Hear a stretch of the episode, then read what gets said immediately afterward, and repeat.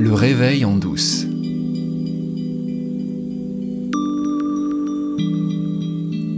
Alors aujourd'hui, je t'emmène en banlieue parisienne.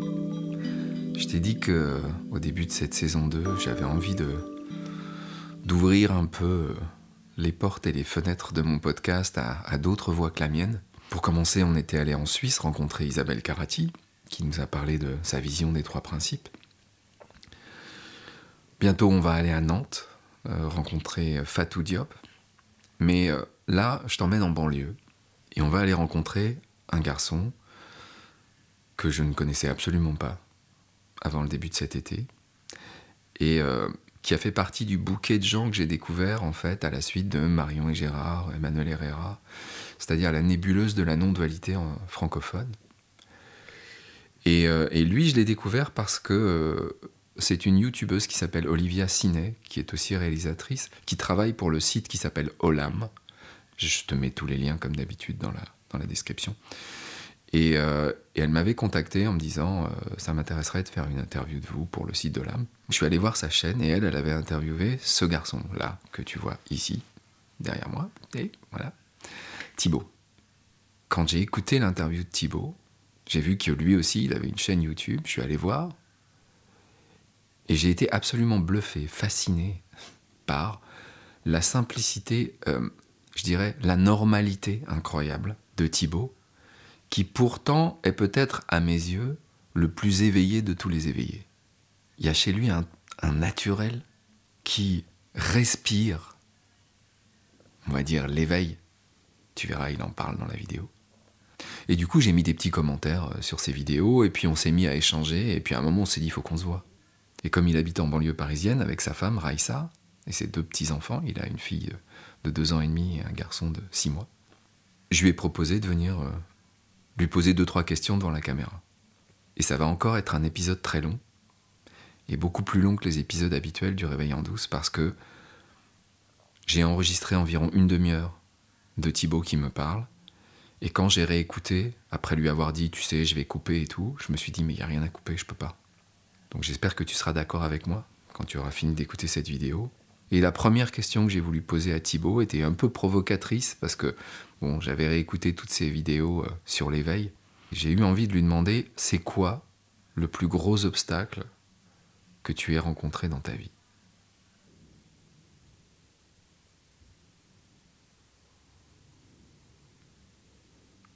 Je cherche, ça va venir.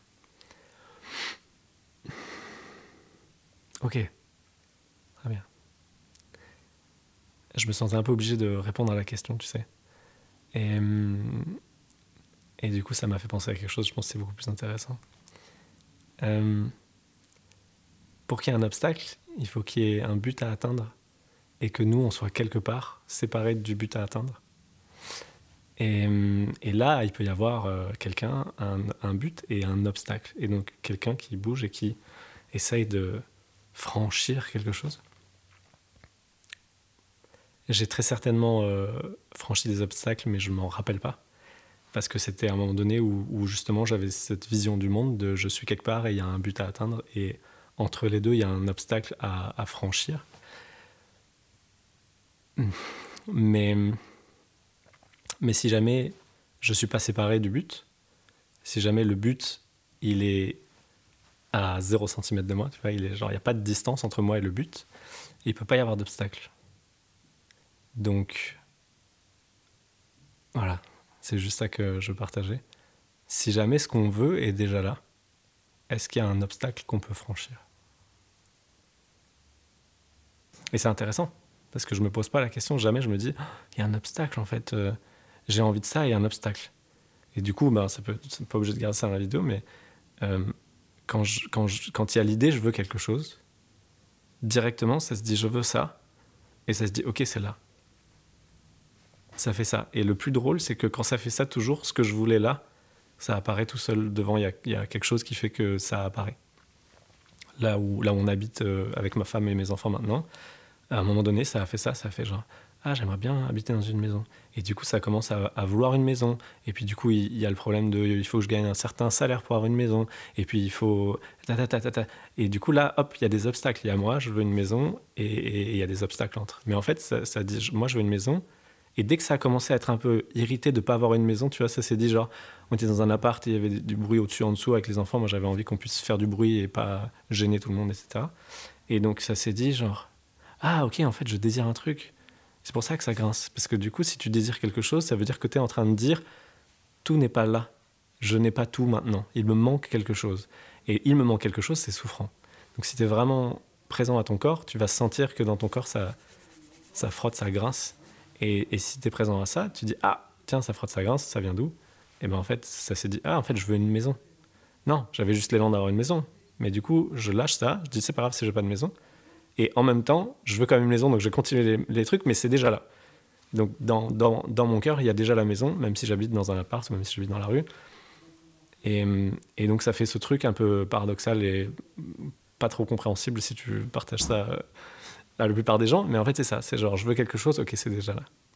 Et là, tu vas continuer à bouger le corps pour faire ce qu'il faut pour avoir ce que tu veux, mais tu vis en l'ayant déjà. Quoi. Du coup, tu vis pas dans le manque tout en bougeant vers en quelque chose en apparence. Quoi. Du coup, je vais partager ça avec toi parce que c'est un peu, un peu bizarre, mais c'est marrant. Après, c'est une histoire aussi, mais ça, ça, ça apaise directement de dire c'est déjà là.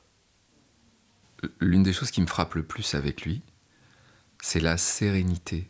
C'est l'endroit de sérénité d'où il parle. Et c'est constant. J'ai passé trois heures chez lui avec euh, sa femme, donc ses enfants n'étaient pas là. Et, j'ai été sidéré vraiment par la sérénité qui se dégage de lui. Il y a de la sérénité, il y a de la bienveillance. Il n'y a absolument aucune fabrication de rien, apparente en tout cas. Et la deuxième question qui m'est venue, parce que je prémédite absolument pas mes questions, je me laisse porter dans l'instant par euh, ce qui a l'air de vouloir venir, et donc cette deuxième question qui m'est venue, c'est la question de la peur. Je me suis demandé si ce garçon que je voyais en face de moi, il, avait encore, il pouvait encore éprouver de la peur compte tenu de l'endroit d'où il parle et d'où il vit.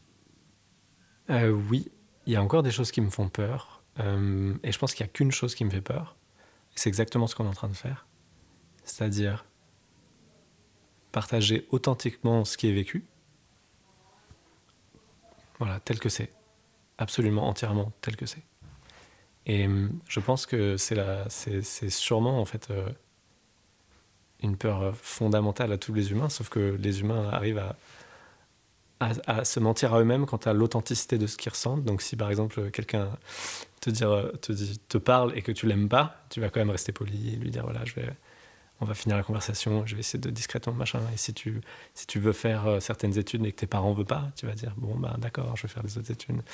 Hum, et si tu aimes quelqu'un et que tu as envie de le dire, bah, il y a un truc qui va peut-être dire oui, mais en même temps, euh, elle est peut-être pas prête à l'entendre, euh, je sais pas, voilà, j'ai peur. Et, hum, et ça, c'est un, un, des derniers trucs qui restent. Enfin, c'est les, les dernières émotions. Coucou. Et ça, c'est une, des dernières émotions sur laquelle je vois qu'il y, y, a une racine où, ça réveille des émotions. Euh, et ce serait justement sur euh, partager, justement, sur ce qu'on est en train de partager, qui pour moi est un peu impartageable. Mais, euh, mais c'est ça. Parce que ça demande une entière authenticité. Et, et je crois que. Enfin, c'est sûr que dans le corps de Thibaut, en tout cas, il y a des mémoires très souffrantes de. À un moment donné où j'ai partagé une vérité profonde pour moi et où le corps a été euh, agressé parce que je disais la vérité. Et du coup, après, il y a eu un mécanisme de défense de c'est très dangereux de dire la vérité. Donc, il faut faire attention à mettre les formes, etc. Donc, il y a ça, mais en même temps, on est en train de le faire. Tu vois, donc. Euh, donc, euh, voilà, ce serait un peu. Ça serait un peu la seule chose qui reste un petit peu, mais c'est vraiment des, comme une sorte de résidu, quoi. C'est très, très fin.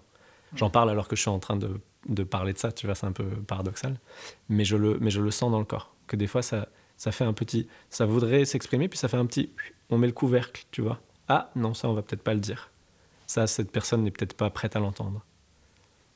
Et en fait, je, fais exprès de dire qu'il reste une peur, parce qu'il y a universellement cette idée qu'avec l'éveil, il n'y a plus de peur. Et ça, c'est un vrai truc qu'il faut enlever. Parce que ça crée une distance entre moi, regarde, moi j'ai peur, et regarde tel sage, il n'a pas peur. Du coup, je crée une distance entre moi et lui. Et je dis, lui, il est au-dessus de moi, moi je suis en dessous. Et donc, moi, je suis en dessous veut dire, je m'abaisse, je m'étouffe, je m'empêche de vivre. Et je suis moins digne d'être, moins digne d'exprimer ce que je vis qu'un sage qui, lui, pour le coup, ne vit que de l'amour, la paix, de la joie. Alors lui, ça va, il a le droit de s'exprimer parce qu'en fait, il va rayonner la paix, l'amour et la joie. Mais moi, je me sens mal, j'ai la haine. Bah, j'ai pas le droit de le dire parce que sinon je vais, je vais passer pour un mec pas éveillé, etc. Ou moi-même, je vais me juger en me disant, bah, regarde, en fait, euh, t'as de la haine, donc forcément, t'es pas éveillé, quoi. T'es pas sage. Et, et c'est pour ça que, que j'ai à cœur de dire, euh, oui, j'ai une peur, mais évidemment que oui, c'est fin et tout ça, mais ça change rien, quoi. je voulais juste préciser que ça, c'est vraiment. Moi, je l'ai fait beaucoup, quoi. De me dire, bah non, regarde, j'ai peur, donc forcément, je suis pas éveillé. Et donc, quand tu dis ça, tu dis, je suis pas la conscience, je suis pas la vie même. Et là, du coup, tu es en train de, de, de, renforcer la croyance de ne pas être la totalité, de ne pas être complet déjà. Parce que si tu t'identifies à une forme finie, forcément, t'es pas complet. Il va forcément te manquer quelque chose. Donc voilà, avoir des peurs, c'est universel, mais c'est pas une possession. On dit avoir, c'est un abus de langage. On possède pas une peur. Juste, euh, il y a une peur. Voilà. Et c'est ok. Et si, si on voit la peur, si on la regarde en face, vu que la peur c'est toujours une illusion, en fait, si on la regarde en face, elle va se désintégrer d'elle-même, se, désagréger. C'est comme, euh, comme quelqu'un qui a mis un masque et si on le regarde en face, il enlève son masque. La peur, c'est toujours ça. C'est toujours un mécanisme de défense dû à une expérience passée traumatisante. Mais en fait, c'est une fausse protection, c'est un, très mauvais pansement. On met un pansement sur une plaie euh, ouverte euh, avec plein de sang et on fait ça et on dit c'est bon, c'est pas là, mais si, si c'est là et, si on va le voir en, en face, ça va, ça va se soigner. C'est à ce moment-là que ça se soigne vraiment. Et là, je me suis dit, il faut que je lui demande un truc. Parce que c'est une question qu'on me, me pose à moi aussi, de plus en plus souvent. Lorsque j'ai participé au week-end avec Emmanuel Herrera au début du mois de septembre, à un moment, elle m'a regardé, elle a affirmé Toi, tu te sens éveillé. Tu sens que tu as réalisé ta vraie nature. Et je savais pas vraiment quoi répondre. J'ai eu envie de dire non, spontanément. Qu'est-ce que c'est être éveillé? Et donc, euh, j'ai demandé à Thibaut, t'as l'impression d'être éveillé, toi? Qu'est-ce que ça veut dire? Je me sens pas du tout éveillé, mais je sais ce que les gens pensent que ça veut dire. Et si jamais je, réfléchis, euh, je pourrais dire oui, je suis éveillé, mais juste parce que ça veut dire vivre la vie depuis la conscience que je suis et pas depuis la croyance d'être un humain. Mais souvent, ça, si, c'était ça la définition d'éveillé, alors je pourrais dire oui, je suis éveillé si je réfléchis.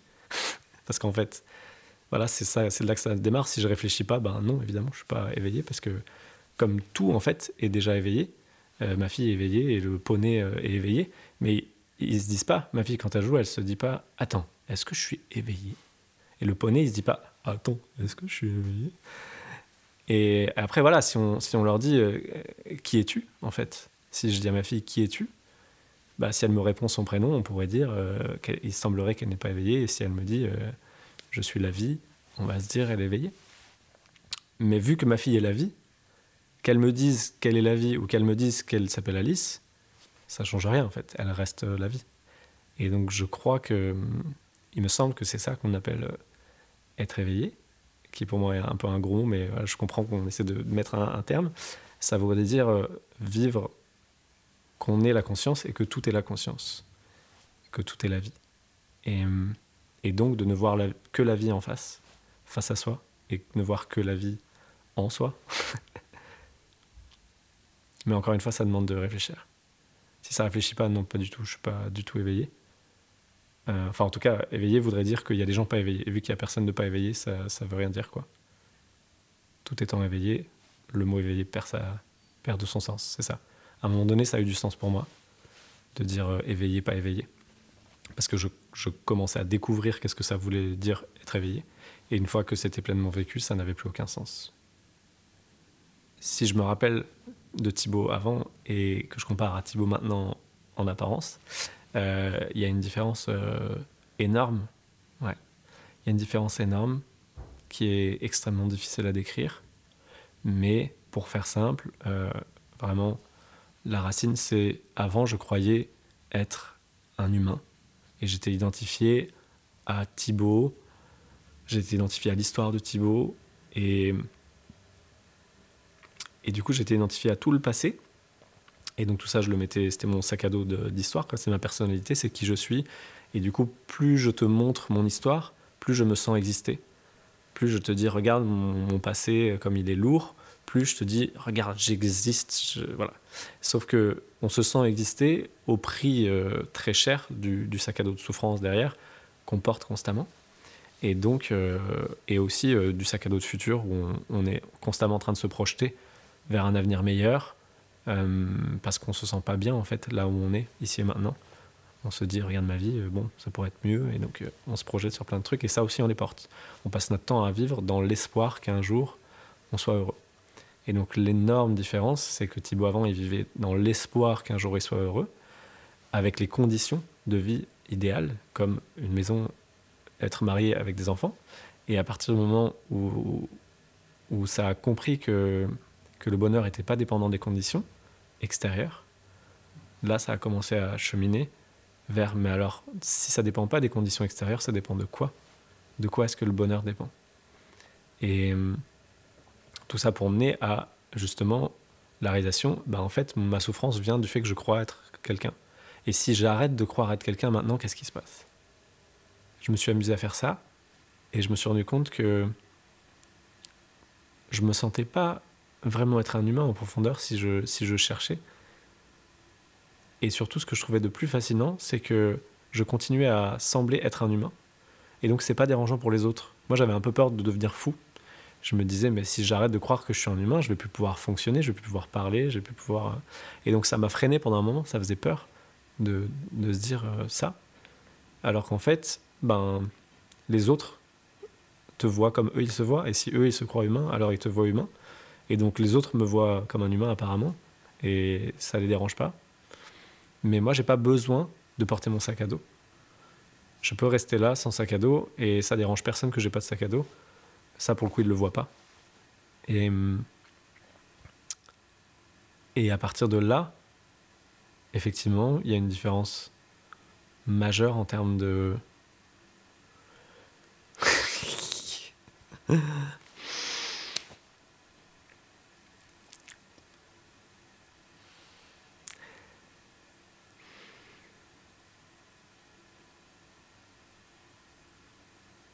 quand on vit la vie en étant la vie, c'est vaste.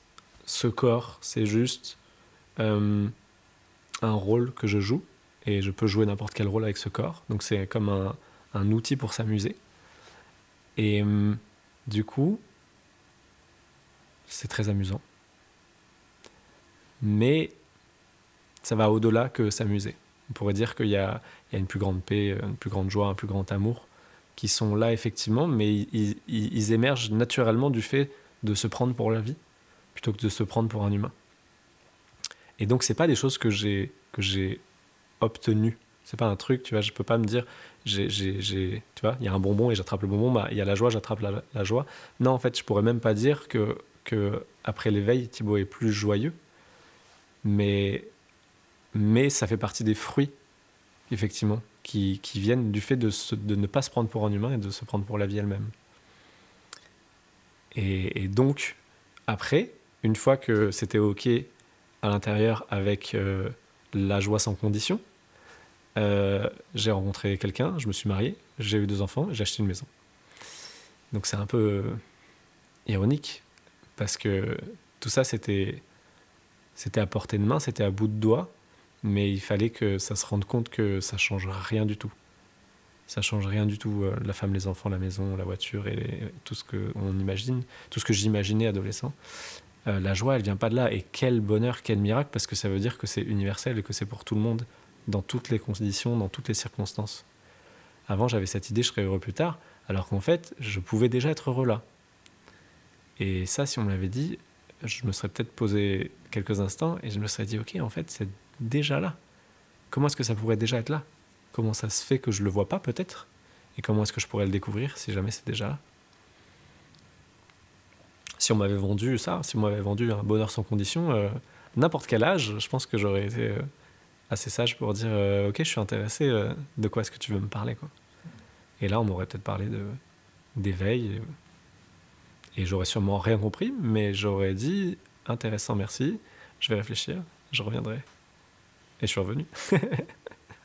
et là, en écoutant Thibaut, j'ai, j'ai pas pu m'empêcher de lui dire Mais tu te rends compte de la qualité, du soin que tu prends dans le partage, et que ça a l'air de vouloir partager, quoi. Or, euh, ce que tu m'as dit au début, c'était que tu avais cette peur de partager. Est-ce que tu es conscient du soin? Que ça a l'air, on va dire ça au lieu de dire tu, que ça a l'air de prendre, quand ça sort de ta bouche, ce partage autour de l'éveil. Absolument, t'as raison. J'avais même pas remarqué. Mais oui, ça se met dans une, dans une posture particulière, une posture intérieure différente de, de, ouais, de comment arriver. Parce que, en fait, c'est tellement difficile à partager, je trouve que ça peut, ça peut parler beaucoup en apparence, mais, mais ça vient d'un espace euh, profondément calme et silencieux. Et c'est que depuis là que ça peut parler vraiment avec le cœur et que ça peut parler des heures, mais ça parle depuis là. Et dès que ça s'essouffle, ben, c'est obligé de revenir là, quoi. Et en fait, c'est vrai qu'à chaque question, euh, à chaque question, ça veut être authentique, quoi. Si ça pas trop envie de, ça pas trop envie de dire un truc qui serait pas vécu, parce que c'est que le vécu. Je crois que c'est pour ça aussi, quand j'écoutais des gens qui partageaient, c'est que le vécu, c'est que, que la personne, elle vit, que tu arrives à, goûter, qui est le plus proche de ce qu'on pourrait appeler l'éveil. C'est pas les mots, les histoires et tout. Et du coup, le fait qu'elle parle ou pas, c'est pas très important. Alors oui, ça plaît au mental d'avoir des, des histoires, d'écouter quelqu'un, ça fait du bruit dans, dans la voiture ou dans ton, dans ton podcast à la maison, mais, mais en fait, ce que tu essaies de goûter, c'est, c'est cette paix entre les mots, c'est cette paix tu vois C'est ça en fait qu'on veut goûter. Et c'est ça qu'on goûte quand on écoute euh, tes vidéos en fait. C'est ça qu'on vient chercher. On, s'abreuve, on s'abreuve de présence. Et du coup, si moi j'ai envie de te partager la présence, je peux que le faire comme ça, c'est pas possible. Alors je connais tous les concepts mentaux, tu vois, je pourrais te parler effectivement, euh, je pourrais te donner une réponse mentale qui semblerait intelligente. Et ça serait peut-être les mêmes mots d'ailleurs que ceux que j'emploie là. Mais, mais toi-même, tu serais, tu dirais, ouais, bon, très intéressant. C'est un truc dont j'avais l'intuition, moi, dès le départ, quand j'ai commencé ce podcast. C'est-à-dire que, au fond, la seule chose qu'on peut partager, c'est ce qu'on vit. Tout le reste, c'est de la théorie. Et c'est ce que je dis à Thibaut euh, en réponse à ce qu'il vient de partager avec moi. Je lui dis, mais si on veut apprendre des trucs sur la non-dualité, il suffit d'aller sur ChatGPT, quoi. Mais on aurait surtout envie, pour que ça ait de l'effet, que ChatGPT nous le partage d'un endroit d'authenticité, ce qui est évidemment impossible puisque c'est juste un algorithme. Oui, mais tu sais que j'ai posé des questions à ChatGPT sur la non-dualité. J'ai demandé des trucs juste, juste pour rigoler. Et voilà, il connaît, ChatGPT il connaît tous les concepts non-duels. Hein. À l'unité, il, connaît carrément, pas de souci. Et je me suis dit, bah dis donc, quel intérêt d'écrire un livre sur l'unité quand en fait ChatGPT peut le faire, quoi. Non, mais c'est vrai, t'as raison, tu mets le doigt sur un truc hyper, hyper essentiel et, et qui je pense que c'est aussi ce dont je te parlais avant de de pourquoi moi j'ai l'impression d'avoir du mal à partager, c'est parce que j'ai l'impression de rien avoir à dire. Mais en fait, c'est vrai. En fait, et, je crois qu'à partir du moment où j'accepterai que j'ai rien à dire, euh, ça va peut-être partager beaucoup plus. Parce que ça dira, bah oui, c'est vrai, en fait, j'ai rien à dire, donc ça va, j'ai rien à dire, ok. Peut-être que et depuis l'espace de j'ai rien à dire, effectivement, ça peut parler. Et ça peut dire des trucs, mais en restant là, quoi, en restant sur genre, bah oui, en fait, j'ai rien à dire, quoi. Je sais pas te dire ce que, ce que, ce que ça a envie de te dire, en fait. Ça a envie de te dire, si ça a envie de te dire, ça a envie de te dire que tu es tout ce que tu es. Ok, c'est pas ce que je voulais dire, mais c'est ce qui s'est dit. je, ça peut marcher aussi. Je vais dire que tu es tout ce que tu vois, et tu es ce qui voit tout ce que tu vois. Et quand tu te places là, la vie l'expérience de vie, en tout cas, a pas du tout la même saveur. Et tous tes problèmes, ils disparaissent.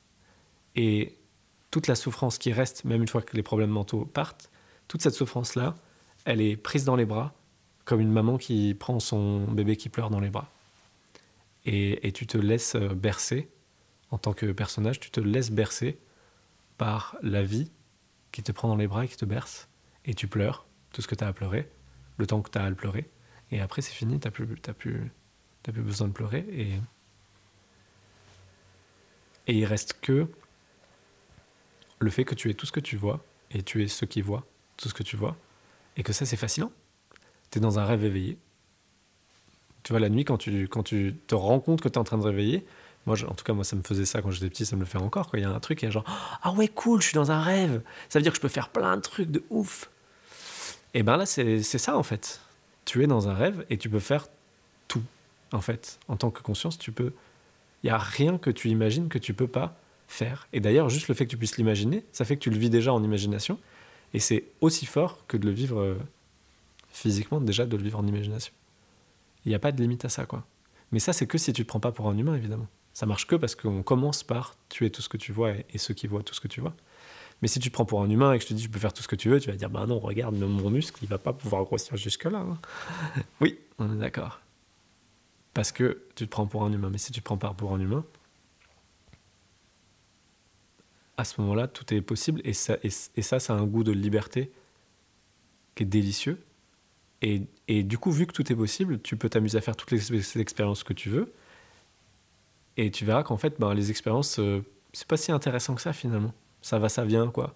Tu vois, un voyage, c'est super, mais ça prend du temps à, préparer. Il faut gagner de l'argent pour payer les billets d'avion. Après, tu y vas, et puis c'est vite fini, et tu reviens, et puis ah là, c'était bien. Il y a un truc beaucoup plus merveilleux auquel tu as accès tout le temps ici et maintenant, et c'est ça, quoi. C'est, c'est vivre la vie depuis la vie elle-même. Mais moi, je suis dans ma pratique d'accompagnant, je suis souvent en face de gens qui comprennent pas ce que ça veut dire de se prendre pour la vie et qui sont euh, comme euh, enfermés dans leur humanité, dans la dimension humaine de l'expérience et qui voient pas qu'il y a plusieurs niveaux de conscience. Le premier truc dont j'ai parlé euh, dans mon podcast l'année dernière, il y a plusieurs niveaux de conscience. Il y a le niveau de conscience de je me prends pour qui je suis, et puis il y a le niveau de conscience de je suis ceux qui voient ce que je suis. Alors je pose la question, je dis mais qu'est-ce que je peux leur dire moi à ces humains qui se prennent pour des humains? Si dans un rêve tu croises quelqu'un qui te dit euh, bah évidemment que je suis euh, que je suis un humain. Tu peux lui dire quoi? Et si la personne te dit euh, comment je fais pour pas me prendre pour un humain alors que je suis un humain? Dans ton rêve la nuit, qu'est-ce que tu répondrais à cette personne? Elle est toi. Donc tu vois, c'est toi qui es en train de la rêver, cette personne. Donc il n'y a, rien, y a rien que tu puisses faire. C'est la vie qui s'amuse à jouer un personnage qui dit Ah, bah si, évidemment, moi je suis un humain. Comme si tu regardais euh, cet élastique qui me dit Bah regarde, évidemment que je suis un élastique. C'est, tu vois, la vie, la vie s'amuse à prendre plein de formes et s'amuse à s'identifier à ces formes. Et donc, euh, et donc ben voilà, forcément, la, vie s'amuse à s'identifier à la forme parce que c'est plus savoureux de vivre l'expérience en, te croyant la forme euh, depuis la conscience. Mais au bout d'un moment, ça finit par être euh, fatigant et souffrant quand tu te prends pour une forme, parce qu'au fond de toi, tu sais que tu n'es pas juste ça, tu sais que tu es beaucoup plus grand, tu sais que tu aspires à plus de liberté et de bonheur. Et, et à ce moment-là, il y a un retour à la maison qui fait que tu, ressors. Quoi. Je sais pas si ça t'a donné envie de, d'en savoir plus sur Thibaut et sur la manière dont Thibaut partage sur YouTube. Franchement, je trouve que ça vaut la peine d'aller voir parce que il est d'une clarté, d'une simplicité. C'est vraiment comme une lame de rasoir de vérité, ce qu'il partage. Et il le partage avec une simplicité, avec une aisance, avec un semblant de facilité. Il n'y a pas de coupe, alors que moi, je me coupe tout le temps. Lui, il a cette espèce de fluidité du langage et, j'espère que l'interview qu'on a fait tous les deux l'aura encouragé à envisager de plus en plus de partager parce que c'est une mine d'or, Thibaut Arbre. Je voulais appeler cette vidéo l'arbre de la sagesse. Bon, c'est un peu pompeux, mais, mais c'est vraiment ce qui m'inspire. Voilà. Ce sera tout pour aujourd'hui. C'est un long épisode. Et avant de clore, je voulais te rappeler que ben, jeudi prochain, ce sera le deuxième jeudi du mois. Donc il y a un webinaire de la communauté francophone des trois principes. Et cette fois, il n'y a pas de thème. on a décidé de faire une sorte de table ronde les gens du comité, puisqu'on a un comité de la communauté francophone, c'est-à-dire moi, Virginie, Hervé, Jasmine, Isabelle et euh, Jennifer, on va, on va être là pour parler et puis surtout pour écouter, susciter les questions que tu peux te poser sur c'est quoi les trois principes, c'est quoi cette communauté, quels sont vos objectifs, je sais pas quoi, qu'est-ce que ça veut dire le principe de conscience. Tu viens avec euh, tes questions ou avec rien du tout, juste avec tes oreilles ouvertes. Et euh, c'est à 18h, c'est jeudi, et c'est gratuit. Et le lien se trouve sur le Linktree euh, des trois principes francophoniques que tu retrouves évidemment dans la description de cet épisode.